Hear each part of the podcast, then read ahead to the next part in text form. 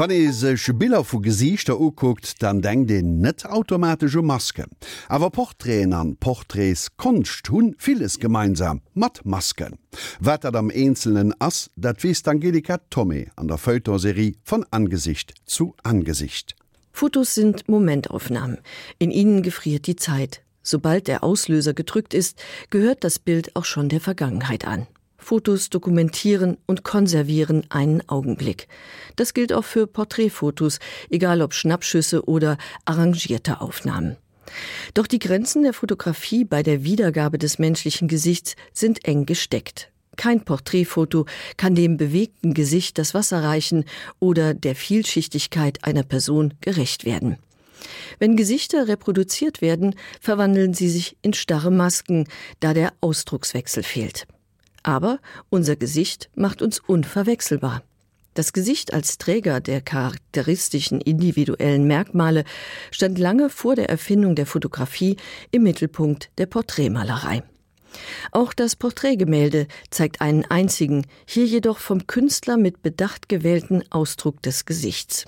Mine und Blick werden durch Posen und Gestik schlüssig ergänzt. Porträtgemälde gleichen einer Inszenierung. Von der Kleidung über die Requisiten bis zum Hintergrund alles steht in dem Dienst, der Persönlichkeit und dem Rang des Porträtierten gerecht zu werden. Porträts waren lange ein Privileg der Reichen und Mächtigen. Sie dienten als Dokument und zur Erinnerung, zur Selbstdarstellung, zu Repräsentationszwecken und als Statthalter.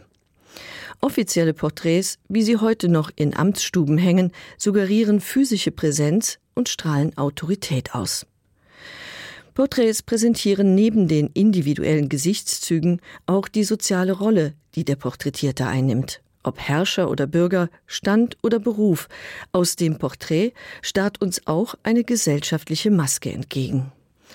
Das Interesse an der Porträtmalerei erwachte in der Renaissance und ist mit Künstlern wie Jan van Eyck, Albrecht Dürer und Leonardo da Vinci verbunden, der mit der Mona Lisa das berühmteste Porträt der europäischen Kunstgeschichte schuf. Die Künstler der Renaissance haben die Porträtmalerei nicht erfunden, sondern nur neu entdeckt und weiterentwickelt. Dabei griffen sie auf antike Vorbilder zurück. Die römischen Totenmasken gelten als Ursprung der europäischen Porträtmalerei. Sie dienten der Erinnerung an den Verstorbenen und trugen seiner sozialen Rolle Rechnung. Auf diesen Totenmasken basierten unter anderem die römischen Porträtbüsten, mit denen einflussreiche Persönlichkeiten öffentlich geehrt wurden.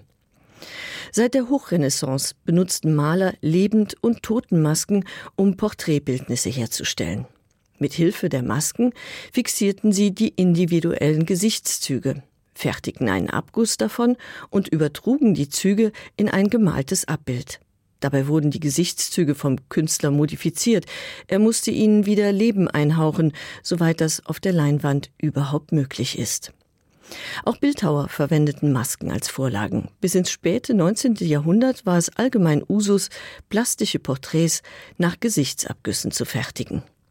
Parallel dazu entstand die Porträtfotografie, die in die Fußstapfen der Porträtmalerei trat, allerdings mit geringerem Aufwand, in einem kleineren Format und zu einem wesentlich günstigeren Preis. Nun konnten auch einfache Bürger ihr Konterfei ablichten lassen, um ein repräsentatives Bild von sich für die Ewigkeit festzuhalten.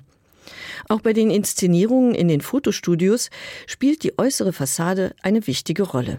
Man posiert im Sonntagsstaat oder in der Berufstracht mit ausgewählten Requisiten vor künstlichen Kulissen. Aus einem Foto wurden bald zwei, drei und mehr, so dass sich an dem Bilderreigen der eigene Werdegang ablesen ließ und der Alterungsprozess.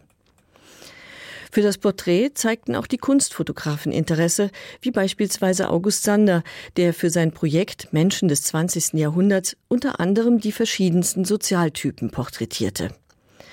Eine Auswahl dieser Porträts veröffentlichte er in dem Band Antlitz der Zeit. Darin gibt er seiner Zeit ein facettenreiches und zugleich unverwechselbares Gesicht. Anfang des 20. Jahrhunderts entdeckten zahlreiche Künstler die Porträtfotografie für sich, darunter auch Man Ray, der seine Gefährtin Kiki de Montparnasse zusammen mit einer afrikanischen Maske abbildete.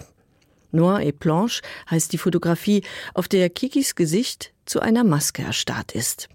Toten- und Zeremonienmasken aus Afrika, Ozeanien und Südamerika erfreuten sich damals bei den Surrealisten großer Beliebtheit. Maskenhaft erscheinen auch die Gesichter auf einigen Gemälden von Picasso, zum Beispiel die der Demoiselle d'Avignon. An dem kubistischen Bild arbeitete er ab Herbst 1906.